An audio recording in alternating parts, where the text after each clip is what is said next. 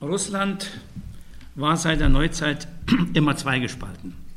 In das europäische Kernland und das asiatische Kolonialland, das heißt Sibirien, Mittelasien und den Kaukasus.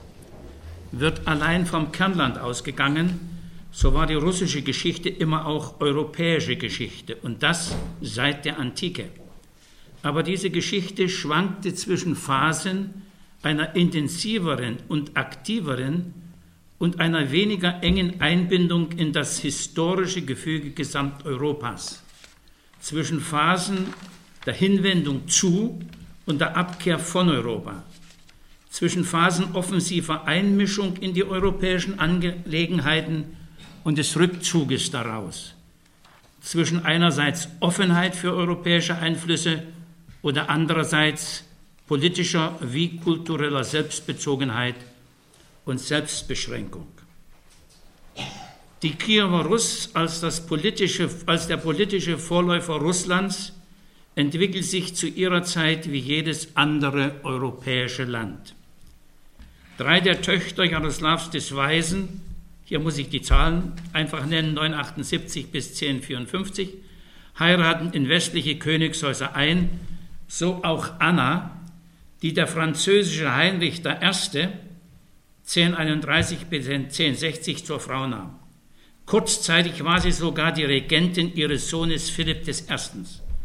Sie brachte eine in einer unbekannten heiligen Sprache geschriebene Bibel mit in die Ehe, die bei allen Königskrönungen in Reims benutzt wurde. Verfasst, worden war sie in, in altem, für die Franzosen unverständlichen und nicht lesbaren Kirchenslawisch. Als Peter der Große im 18. Jahrhundert Frankreich besuchte, las er fließend aus dieser Bibel vor. Vor, vorgestern besuchte Wladimir Putin Frankreich, auch wegen der in Versailles stattfindenden Ausstellung über Peters des Großen Reise nach Europa. Also aktueller kann ich nicht sein.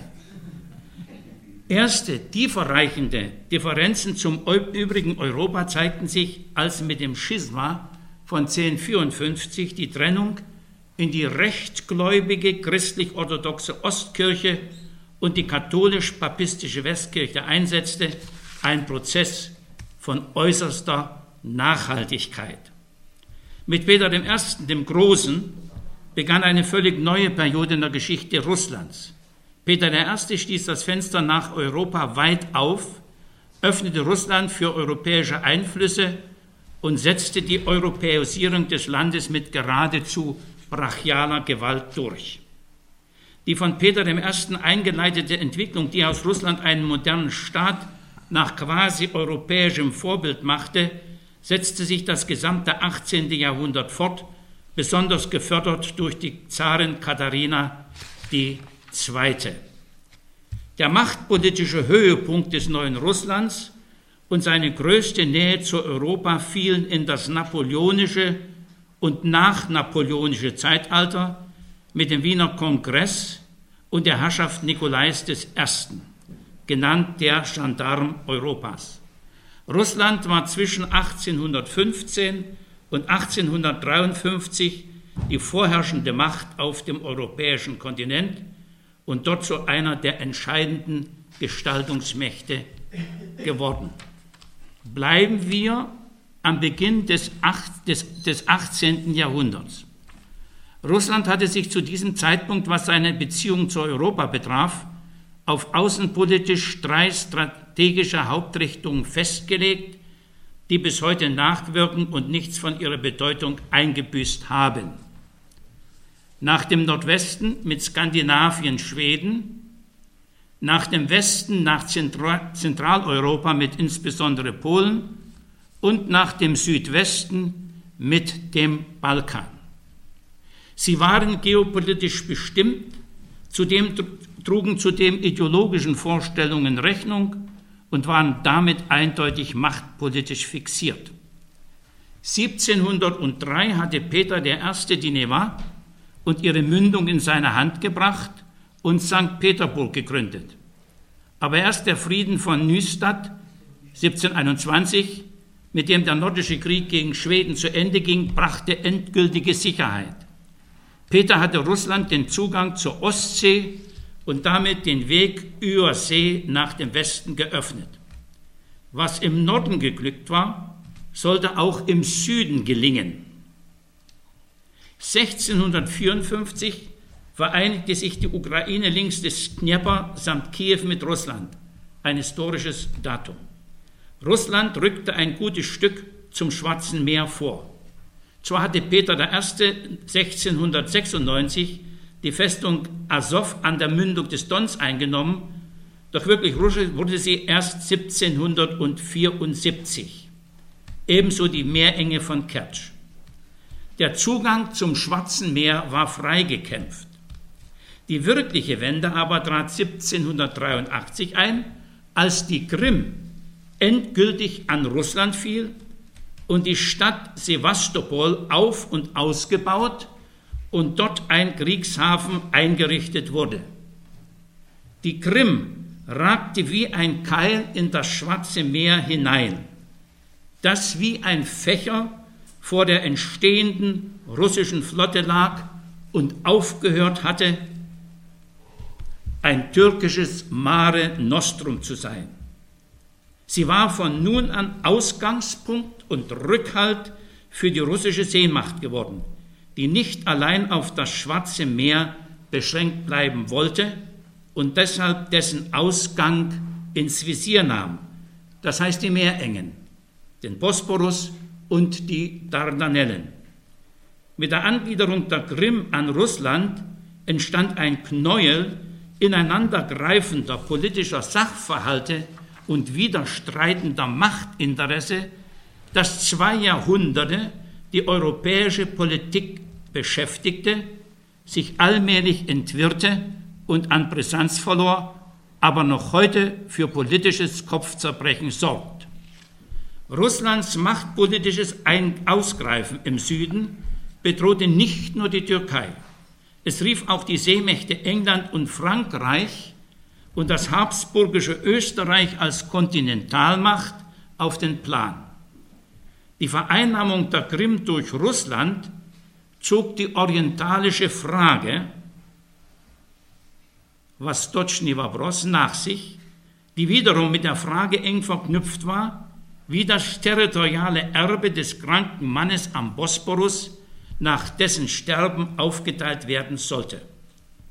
Russland hoffte auf ein schnelles Ende der zerfallenden Türkei, während die anderen europäischen Großmächte den Status quo des Osmanenreiches so lange wie möglich erhalten wollten. Denn sein plötzlicher Tod, darüber bestand kein Zweifel, würde zu folgenschweren Veränderungen im Nahen Osten in Nordafrika und auf dem Balkan führen. Es waren die vier Schwerpunkte Krim, das Meerengenproblem, die Türkei und der Balkan, für dessen christlich-orthodoxe Bevölkerung Russland als Schutzmacht auftrat, und sie bildeten die Südwestkomponente der russischen Außenpolitik im 19. und 20. Jahrhundert eigentlich bis in unsere Tage hinein. Im Auf und Ab der russisch-türkischen Kriege insgesamt waren es zehn, standen der Balkan mit seiner politischen Organisation, respektive der dort sich vollziehenden Nationenwerdung und Staatenbildung und die Meerengenfrage im Vordergrund. Einerseits ging es um das Zurückdringen der osmanischen Präsenz auf dem Balkan, andererseits um die freie Passage durch den Bosporus und die Dardanellen. Das heißt um den Zugang der russischen Flotte zum Mittelmeer. In diesen Kämpfen auf dem Schlachtfeld oder auf dem diplomatischen Parkett waren England, Frankreich und die österreichischen Habsburger, weniger Preußen, der hauptsächliche Widerpart Russlands. Als sich 1831 der ägyptische, besonders von Frankreich diplomatisch unterstützte Vizekönig Mehmed Ali gegen den Sultan stellte, zu stellen begann. Es ging unter anderem um den syrischen Paschalik, ergriff Russland Partei für den Sultan, der sich dafür mit dem auf acht Jahre festgelegten Bündnisvertrag von Hünkiyar Iskelesi vom Juli 1833 bedankte. Er garantierte in einem geheimen Zusatz der russischen Flotte die Durchfahrt durch die Meerengen, die im Bündnisfalle allen nicht-russischen Kriegsschiffen versperrt bleiben sollte. England und Frankreich, die natürlich davon Kenntnis erhielten, liefen dagegen Sturm und schon im Juli 1841 wurde mit der Londoner Konvention, dem sogenannten Meerengenvertrag, die Vereinbarung von Hynkia Iskelesi zurückgenommen. Von nun an waren der Bosporus und die Dardanellen für alle Kriegsschiffe, auch die russischen, verschlossen. Zugleich wurde die territoriale Integrität und die Unabhängigkeit des Osmanischen Reiches garantiert, unter anderem auch von Preußen. Russland jedoch fühlte sich vorerst als starke östliche Hegemonialmacht bereit, den anderen europäischen Mächten die Stirn zu bieten.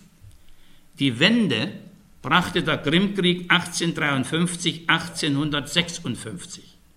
Nikolai I., diese Inkarnation der hyperrussischen Despotie und eines unbeugsamen Petersburger Militärhochmuts, hatte sich zur Mitte des 19. Jahrhunderts hin vom europäischen Westen ebenso entfernt wie vom wahren Russland. Nun wollte er auf diplomatischem Wege und, wenn nicht anders möglich, über direkten Druck auf die Türkei eine für Russland günstige Aufteilung des Osmanischen Reiches in einzelne Interessensphären erzwingen. Das heißt, er wünschte das Sterben des kranken Mannes am Bosporus zu beschleunigen. Russland forderte ultimativ alle christlichen orthodoxen Untertanen des türkischen Sultans unter den alleinigen Schutz des Zaren zu stellen. Die Türkei wies dieses an zurück und verlangte aber ihrerseits die Freigabe der im Juni 1853 von russischen Truppen besetzten Donaufürstentümer, Moldawien und die Walachei. Da Russland nicht reagierte, erklärte ihm die Türkei am 4. Oktober 1853 den Krieg. Wieder erwarteten, wieder erwarten, verbündete sich England und Frankreich und stellten sich auf die Seite der Türkei, auch in der Hoffnung, im Kaukasus Fuß fassen und die Krim wieder von Russland trennen zu können. Eine englisch-französische Flotte lief in die Dardanellen ein und verlegte, nachdem die türkische Kriegsmarine vor Sinope zusammengeschossen worden war, ihr Operationsfeld ins Schwarze Meer. Im September 1854 landeten französische, britische und türkische Truppen bei Sevastopol auf der Krim. Nikolaus I. sah sich in zweifacher Hinsicht getäuscht. Erstens hatte er ein Zweckbündnis der beiden Rivalen Frankreich und England für undenkbar gehalten und zweitens, was noch schwerer wog, seine Erwartung, Preußen und Österreich würden Russland unterstützen, erwies sich als falsch. Russland sah sich politisch alleingelassen. Der Krieg endete für Russland mit einer Niederlage und der Frieden von Paris war eine erste bittere Demütigung.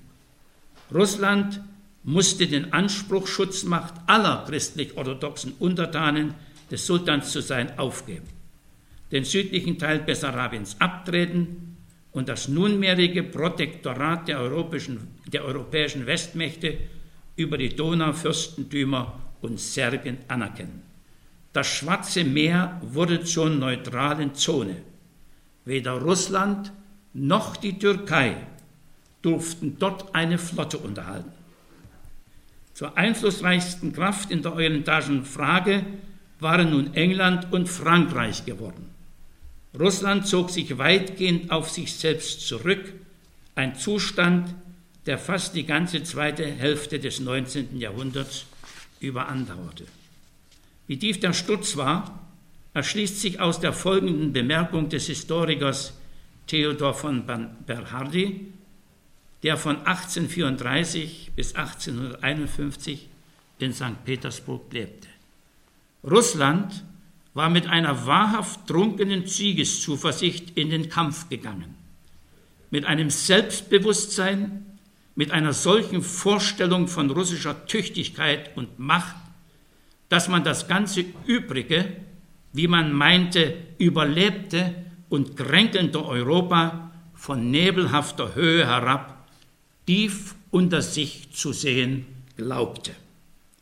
Der deutsche Sieg im Krieg 1870, 1871 über Frankreich veränderte das Kräfteverhältnis in Europa grundlegend. Einer der Nutznießer war Russland. Es kündigte im Oktober 1870 die Bestimmungen des Pariser Vertrages und setzte im März 1871 in der Londoner Pontus-Konferenz die neuerliche Öffnung des Schwarzen Meeres für seine Kriegsmarine durch. Die Londoner Konvention von 1841 und der Pontus-Vertrag 1871 waren bis 1914 gültiges Völkerrecht. Für die Einhaltung ihrer Bestimmungen, den Bosporus und die Dardanellen betreffend, hatte die Türkei zu sorgen. Im letzten Drittel des 19. Jahrhunderts verband sich die orientalische Frage immer enger mit dem Kampf der Balkanvölker, mit Ausnahme Griechenlands und Albaniens, gegen die osmanische Fremdherrschaft. Die russische Öffentlichkeit reagierte auf die nationalen Befreiungskämpfe, namentlich der Bulgaren 1876, zunehmend sensibler und unduldsamer und drängte den Zaren zum Eingreifen. Fjodor Dostojewski beschreibt die Stimmung im Lande so.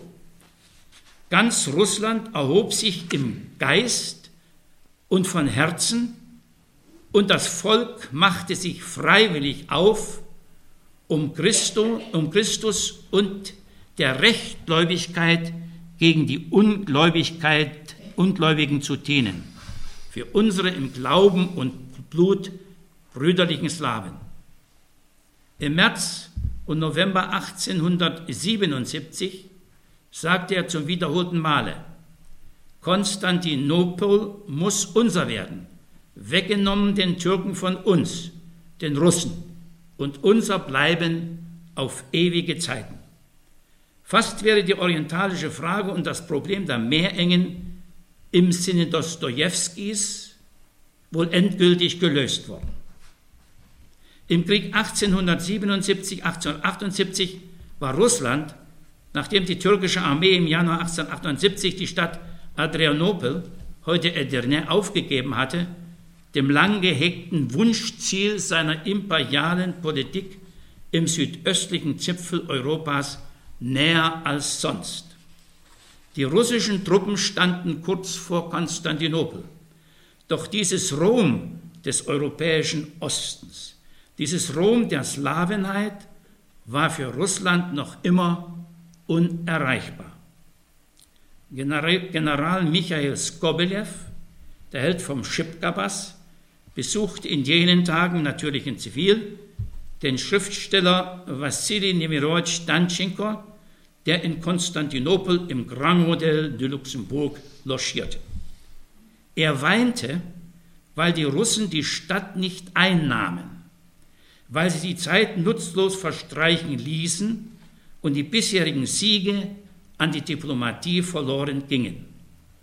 Mit seinen 40.000 Mann hätte er in drei Tagen in Konstantinopel sein können.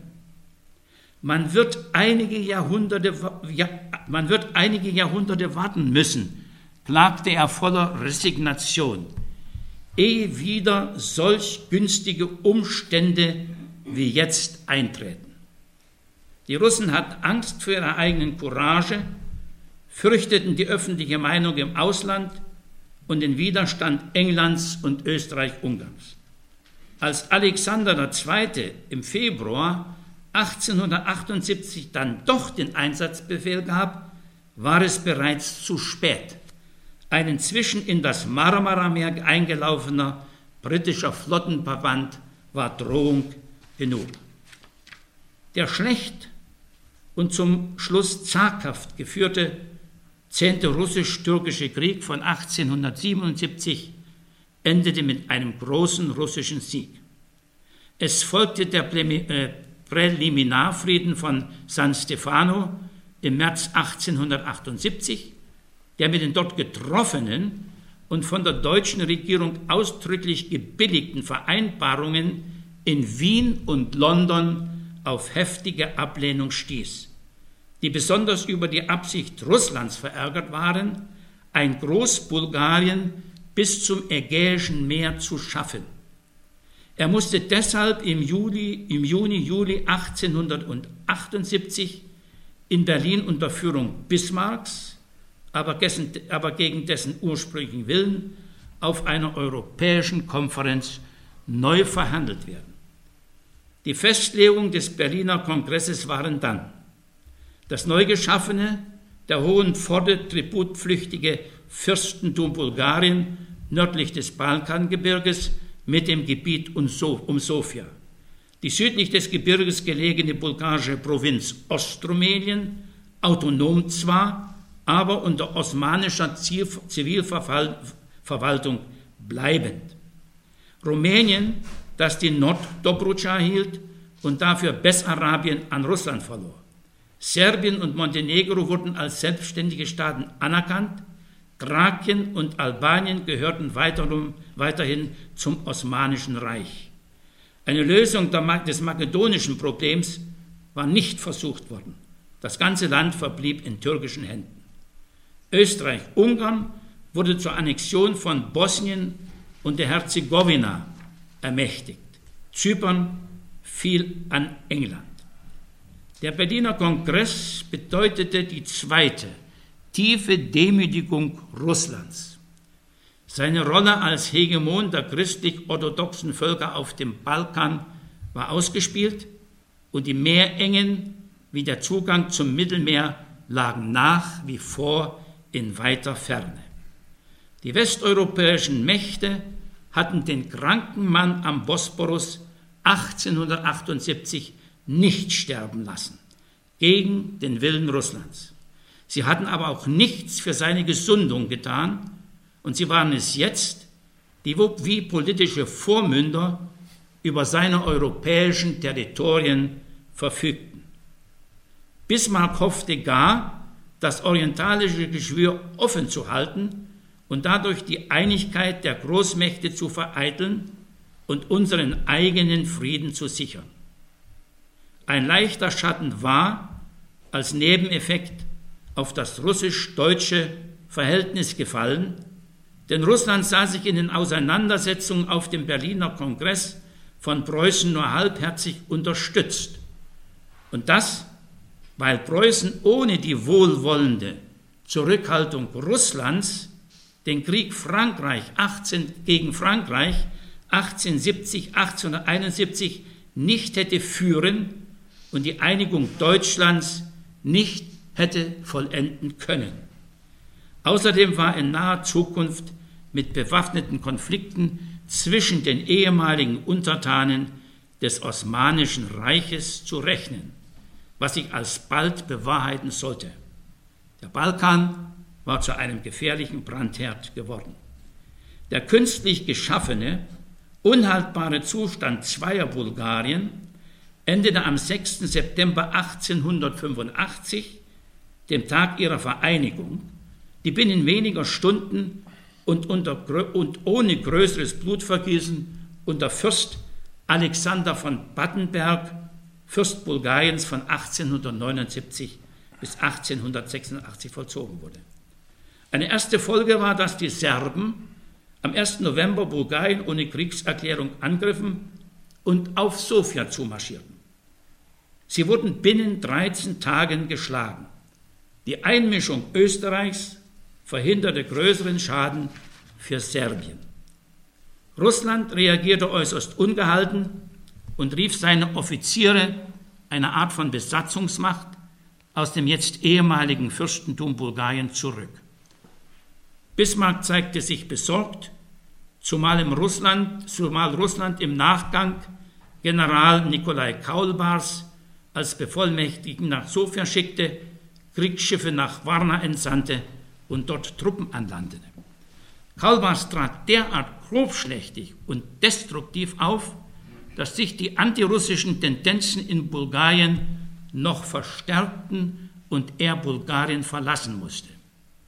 Die zweite Folge der bulgarischen Krise war, dass Russland seinen bisherigen bulgarienfreundlichen Kurs verließ und seine politischen Sympathien auf Serbien übertrug, ein bis heute anhaltender und nachwirkender Vorgang. Der kranke Mann am Bosporus starb mit dem Ende des Ersten Weltkrieges. Die osmanischen Territorien wurden unter die Sieger Frankreich, England und Italien aufgeteilt, mit zum Teil willkürlichen, fatalen Grenzziehungen, welche. Teilweise. Wie? Nicht nur teilweise. Ja, nun, alle waren sie nicht, aber alle waren nicht ganz so. Es stimmt schon, wenn ich sage mit. Sag mal, aber lassen wir es mit fatalen Grenzziehungen, welche die gegenwärtige Weltpolitik noch immer beschäftigen. Man denke, da, denke allein an das Kurdenproblem, das uns ja auch heute sehr bewegt. Russlands, Russland bzw. beziehungsweise Sowjetrussland hatten nichts davon. Nicht gelöst worden war die Meerengenfrage. Im Sommer 1936 kam unter Mitwirkung der Türkei, Großbritanniens, Frankreichs, der Sowjetunion, Japans, Rumäniens, Jugoslawiens, Bulgariens und Griechenlands das Abkommen von Montreux zustande.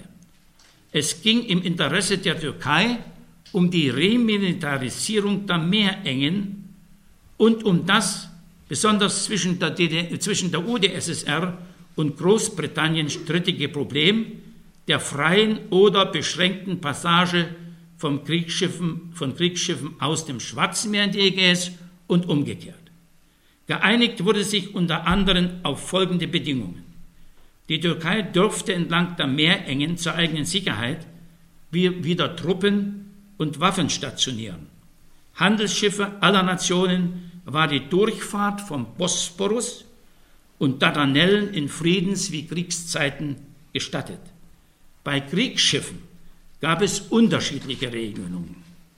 Sollte die Türkei an einem Krieg teilnehmen, war es ihr erlaubt, die Meerengen für jederlei Kriegsschiffe zu sperren oder sie passieren zu lassen. In einem Krieg aber, der die Türkei nicht betraf, hatte sie die Meerengen für die Seestreitkräfte der kriegführenden Staaten grundsätzlich zu schließen. Im November 1940, im Verlauf der diplomatischen Mission, die Vyacheslav Molotow nach Berlin geführt hatte, wurde auf Drängen von Josef Stalin auch die Meerengenfrage angesprochen. Aus diesem Grunde sollte Bulgarien zu, zum eigentlichen Schwerpunkt der bilateralen Gespräche werden. Bulgarien wurde sowjetischerseits zur Sicherheitszone erklärt. Gewünscht wurde ein bulgarisch-sowjetischer Vertrag, der bei, der bei Garantie der in Bulgarien herrschenden gesellschaftlichen Ordnung den Ein- bzw. Durchmarsch sowjetischer Truppen und die Einrichtung eines Militärstützpunktes verlangte. Die Berliner Seite überging das Problem.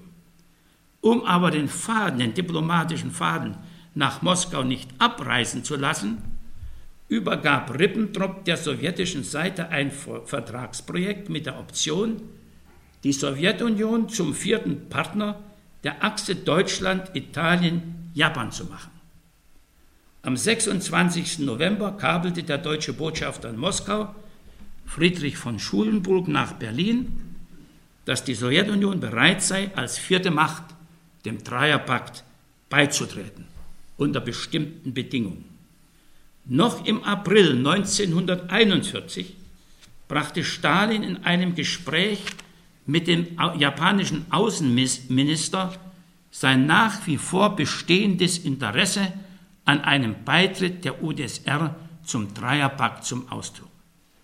Dass dieses Projekt einer Ausweitung des Dreier zu einem Viererpakt scheiterte, lag wohl an Adolf Hitler, der Bulgarien nicht Moskau überlassen wollte.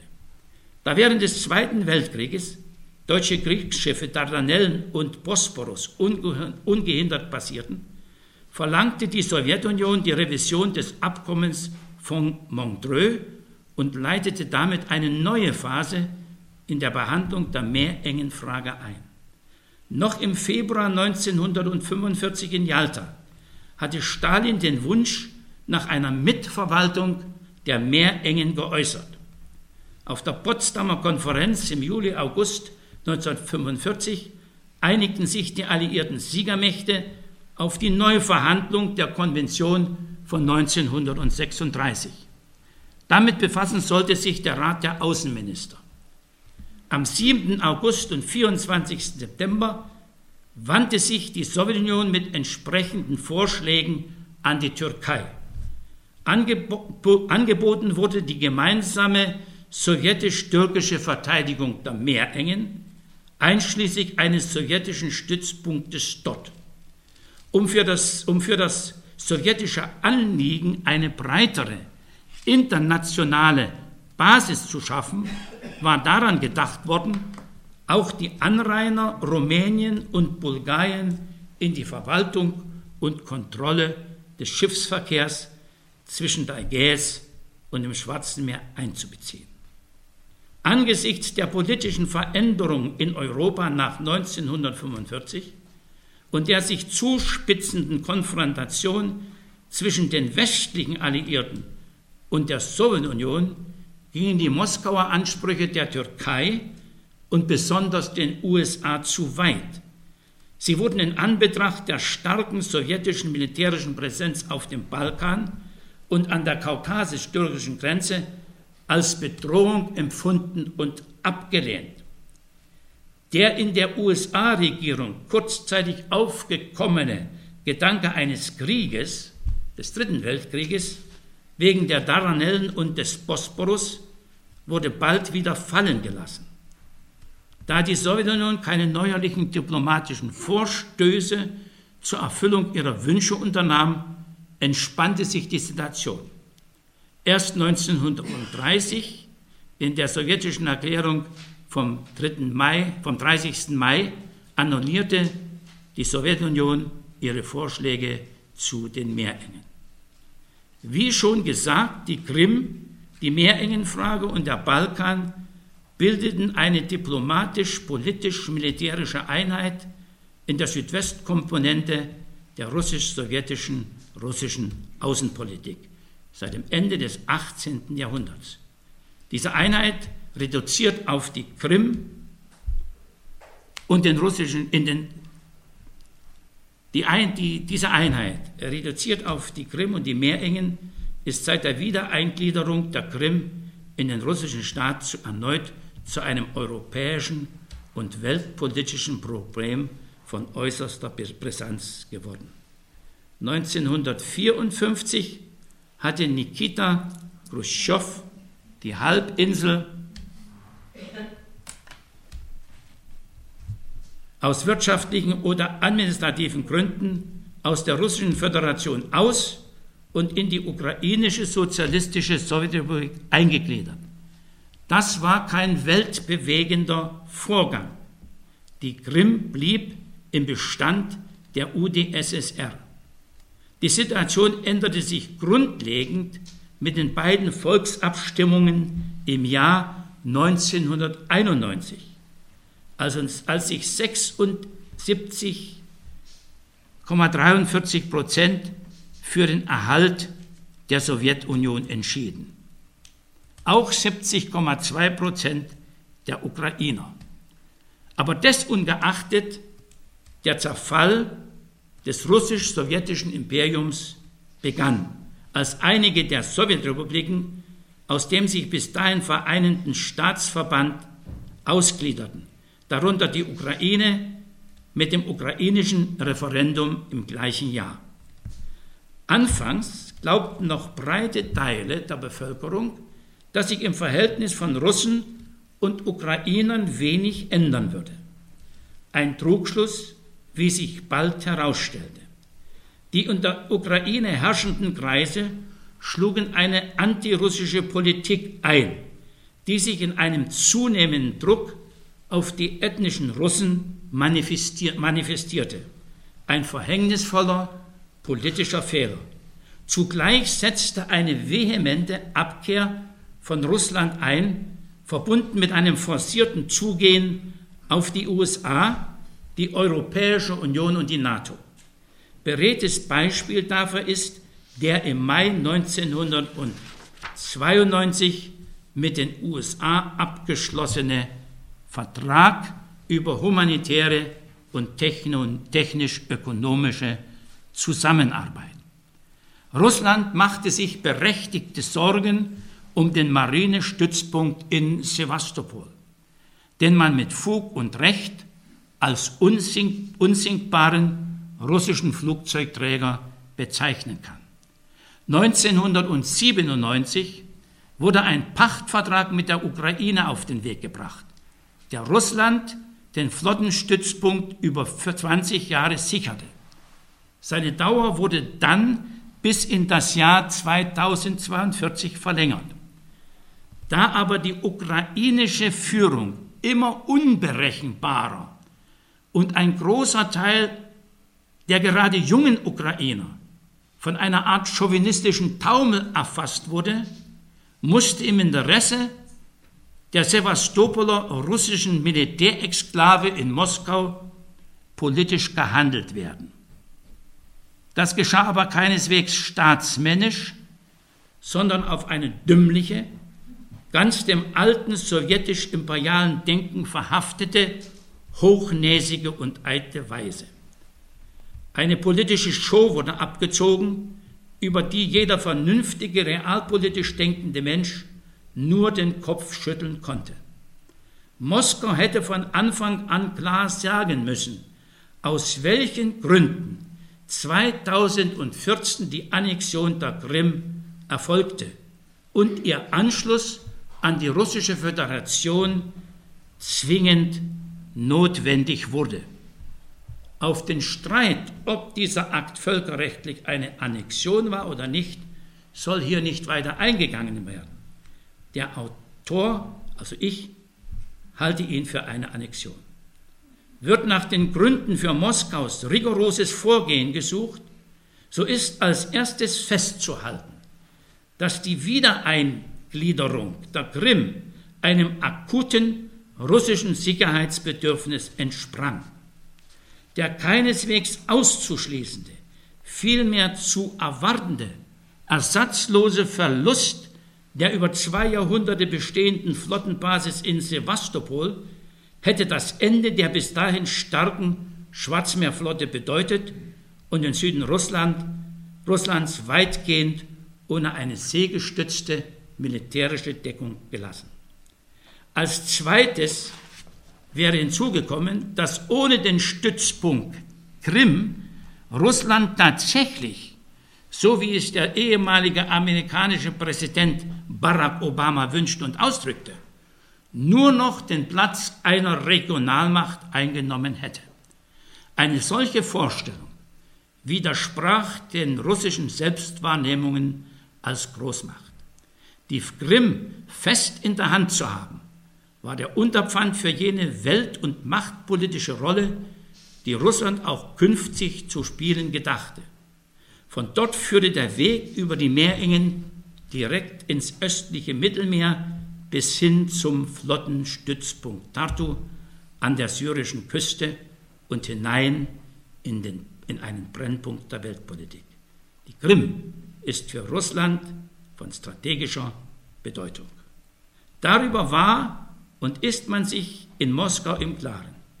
Das wissen aber auch jene Politiker, die nicht aufhören, die Rückgabe der Krim an die Ukraine zu fordern Bemerkenswert ist, was in diesem Zusammenhang Wilfried Scharnagel in seiner Streitschrift für einen anderen Umgang mit Russland am Abgrund 2015 schreibt, dass Russland die für sein geschichtliches wie sicherheitspolitisches Verständnis unaufgebbare, unaufgebbare Krim zurück, zurückgeben könnte, scheint und ist ausgeschlossen. Also könnte die Halbinsel nur auf militärischem Weg unter die ukrainische Oberheit, Oberhoheit zurückgebracht werden. Wer will einen solchen Krieg beginnen, der sich zu einem Krieg von unüberschaubaren Ausmaßen ausweiten könnte? Wer will dafür die Verantwortung nehmen und einen Abgrund auftun, in den alles stürzen würde, was seit dem Ende des Zweiten Weltkrieges an erfolgreicher Friedenspolitik geleistet würde? Ende dieses Zitats. In eben diesem Sinne äußerte sich auch Egon Bahr, als er Scharnagels Buch vorstellte. Er sagte klipp und klar, dass die Rückführung der Krim in die russische Föderation ein unumkehrbarer Fakt ist, dass viele Realpolitiker das auch akzeptieren und keiner von ihnen bereit ist, der Krim wegen einen militärischen Konflikt zu riskieren. Er fügte noch hinzu, ob es vorstellbar wäre, dass ein US-amerikanischer Admiral in Sevastopol das Sagen hätte. Also das, was ich jetzt zu Egon Bahr gesagt habe, habe ich als Augen- und Ohrenzeuge selbst miterlebt. Ich habe das mit meinen Worten wiedergegeben. Es ist deshalb blanker Zynismus. Wir können später dann drüber reden. Es ist deshalb blanker Zynismus und pure Heuchelei, von, von westlicher Seite immer wieder die Krim als Grund für die antirussischen Sanktionen genannt und die Rückgabe der Halbinsel verlangt wird. Die politische Ratio gebietet eigentlich die Krim-Frage von der ukrainischen Krise zu trennen und sich verstärkt um die Lösung der letzteren zu bemühen. Russland ließ sich die Krim betreffend von einem sicherheits- und machtpolitischen Kalkül leiten, auch wenn das schließliche Resultat dem Land sehr teuer zu stehen kommt. Eine teure, aber nützliche Halbinsel titelte unlängst im April 2017 die Tageszeitung Vedomosti. Gestattet sei noch ein zusätzlicher Blick auf die Meerengen. Sie sind ein äußerst neuralgischer Punkt, gleichermaßen für Russland wie die westliche Militärallianz. Die machtpolitische Potenz der russischen Flottenbasis bei Sevastopol ist an die freie Durchfahrt durch den Bosporus und die Dardanellen gekoppelt. An ihrer freien Nutzung sind ebenso die NATO und die amerikanische Flotte im Mittelmeer interessiert. Insbesondere auch an ihrer Schließung, wenn es nötig werden sollte, die russische Marine vom Mittelmeer fernzuhalten. Alle drei Nutzer müssen deshalb Rücksicht auf die Befindlichkeiten der Türkei nehmen, was unter dem jetzigen Präsidenten Erdogan problematisch werden kann. Soweit dazu. Kehren wir an den Beginn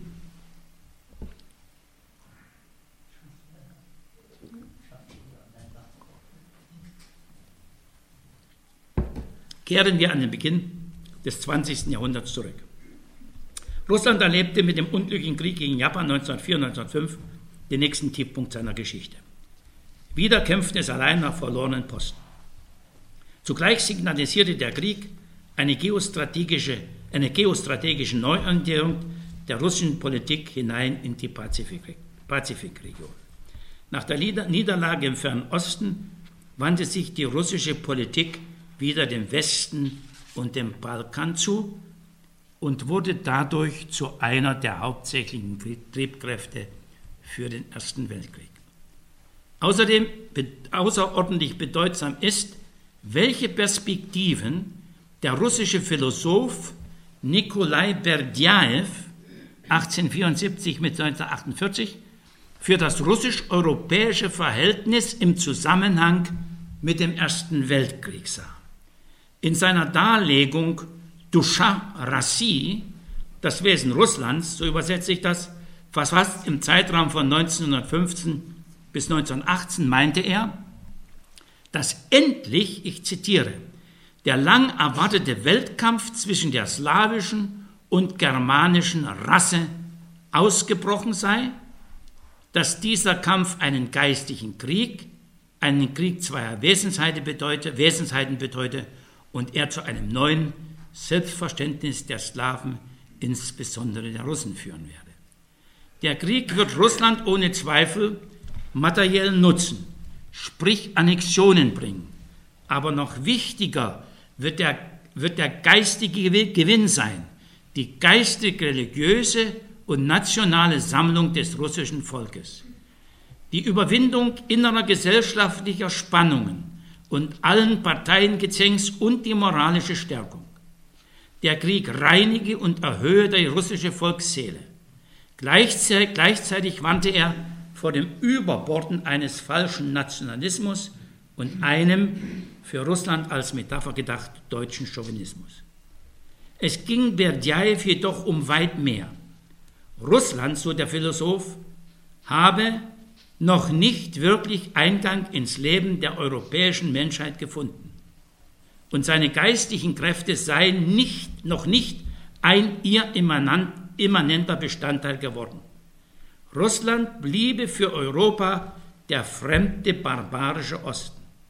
Jetzt, angesichts des Krieges, ist für Russland endlich die Zeit gekommen, dass es sich als unbestrittene Großmacht mit dem Westen mit Europa vereint und von ihm als politisch gleichberechtigter Partner akzeptiert wird. Äh, akzeptiert wird.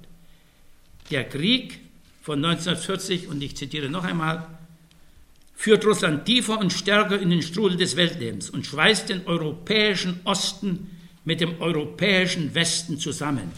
Mehr als der Krieg von 1812. Schon ist abzusehen, dass, das, dass als Ergebnis dieses Krieges Russland in einem solchen Maße definitiv europäisch wird, wie eben auch Europa den geistigen Einfluss auf sein inneres Leben anzuerkennen hat. Es schlägt eine Stunde der Weltgeschichte, wenn die slawische Rasse, geführt von Russland, aufgerufen ist, die bestimmende Rolle im Leben der Menschheit zu spielen. Soweit Berdjaev, der zugleich einschränkend fragt, fragt, ob Russland sich dieser für ihn weltgeschichtlichen Rolle schon bewusst wäre und dafür bereit sei.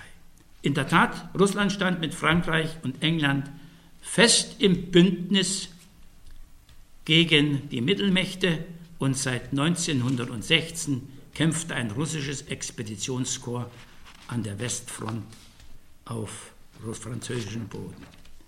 Die nächsten Stufen in diesem Auf und Ab Russlands und Europas sind die gescheiterte Februation, die Oktoberrevolution und dann der Zweite Weltkrieg. Das übergehe ich jetzt. Erst mit dem Überfall Nazi-Deutschlands auf die Sowjetunion trat wieder ein entscheidender Wandel im Verhältnis Russlands, der Sowjetunion und Europas ein. Die Sowjetunion war nun ein gefragter, nützlicher, weitgehend gleichberechtigter und dennoch ungeliebter Partner im Kampf der Alliierten gegen den deutschen Aggressor. Mit dem Sieg über das französische, über das faschistische Deutschland stieg die Sowjetunion schließlich zu einer europäischen Großmacht, ja einer Weltmacht auf.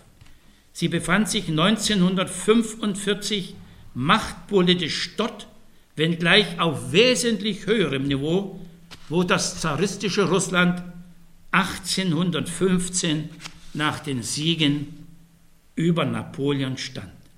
Aber so wie sich mit dem Beginn des Kalten Krieges zwei ideologisch, politisch und wirtschaftlich entgegengesetzte Weltlager mit einem entsprechenden Systemdenken herausbildeten, fielen nun beide Lager in den schon charakterischen Schwebezustand zurück.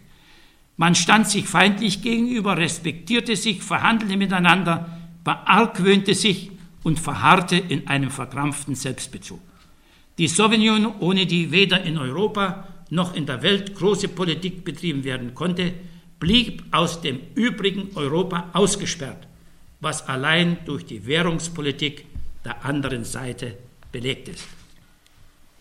Dann entdeckte Michael Gorbatschow das sogenannte Europäische Haus, wohin er zwar eingeladen, aber nie zum Mitwohnen aufgefordert wurde. Nach dem Zerfall der Sowjetunion, von Wladimir Putin zu Recht eine geopolitische Katastrophe genannt, schien es, als sei Russland tatsächlich in den gesamteuropäischen Machtkreis aufgenommen worden. Doch in Wirklichkeit hielt man weiter Abstand zu ihm, obwohl dort eine grandiose Rekapitalisierung ablief. Interessant war Russland seiner Schwäche und seines Machtverlustes wegen, denn es hatte keine wirklichen Verbündeten mehr. Anstelle Russland endlich den ihm gebührenden Platz im Europäischen Haus einzuräumen, arbeitete man weiter auf seine weltpolitische Marginalisierung, wenn nicht gar seine Zerstückelung, seine Jugoslawisierung hin, um sich künftig die gewaltigen Bodenschätze aneignen zu können. Dem setzte Putin ein vorläufiges Ende um den Preis einer neuerlichen Entfremdung von Europa. Im Moment scheint, scheint bei Russlands Herrschenden in den regierungstreuen Massenmedien und einem Großteil der Bevölkerung ein neuer gesellschaftlicher Konsens vorzuherrschen, der antiwestlich, antieuropäisch, antiliberal und im hohen Maße nationalstaatlich orientiert und ideologisch im Sinne christlich-orthodoxer Gläubigkeit untersetzt ist. Wie er sich im publizistischen Schrifttum niederschlägt, dafür ein frappierendes und keineswegs singuläres Beispiel. Russland habe eine religiöse wie politische Sendungsaufgabe. Russlands christliche Orthodoxie festige die russische Großmacht und mache Russland zu einer Alternative der liberalen, globalisierten Welt und des westlichen Liberalismus, der nichts anderes sei als der erfolgreiche Cousin des Marxismus. Russland könne nur als Imperium existieren, dem Unterpfand nationaler Geschlossenheit. Ich zitiere, im Schicksal Russlands heute entscheiden sich nicht nur seine Zukunft, sondern auch die künftigen Wege der Weltgeschichte. Der gegenwärtige Liberalismus ist nicht nur eine Herausforderung des rechtgläubigen Russlands. Er gibt jetzt dem mächtigen Europa mit seiner einst großen christlichen Kultur den Todesstoß. Der Gipfelpunkt der Errungenschaften des 20. Jahrhunderts sind die Menschenrechte. Doch welche Rechte schätzt man heute? Die Freiheit der Sodomiten und Transsexuellen. Welch eine Ausgeburt des großartigen Strebens nach Freiheit. Es gibt in Westeuropa keine Werte mehr und auch keine Helden. Heldentaten geschehen nur im Namen höherer Ideale, des Glaubens, des Vaterlandes, der Ehre, der Pflicht, der Liebe. Zitat zu Ende. Die Frau, die das geschrieben hat, ist Professorin für Medizin und Vorsitzende der russischen Gesellschaft christlich-orthodoxer Ärzte. Wenn von Verhältnis Europa, Russland-Europa die Rede ist, sollte ein Umstand nicht vergessen werden, der nur allzu gerne verschwiegen oder relativiert wird. Russland war das östlichste Bollwerk Europas und als solches wenigstens zweimal sein Retter. Erstens rettet es Europa vor den Tataro-Mongolen. Russlands. Russland spielte zweitens über Jahrhunderte die, Ro die Rolle des Vorpostens gegen das Osmanische Reich. Russlands Beitrag zum Schutz der europäischen Völker vor der drohenden Unterwerfung unter das osmanische Joch und zu seiner Beseitigung ist wenig gewürdigt worden.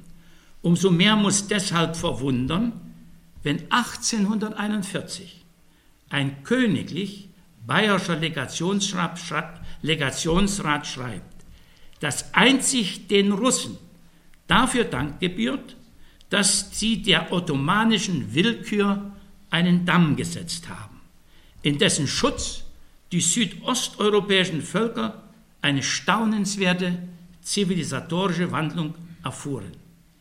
Dies war die Folge der russischen Eroberungssucht gegen welche zu deklamieren in Europa Mode geworden ist, heißt es bei ihm.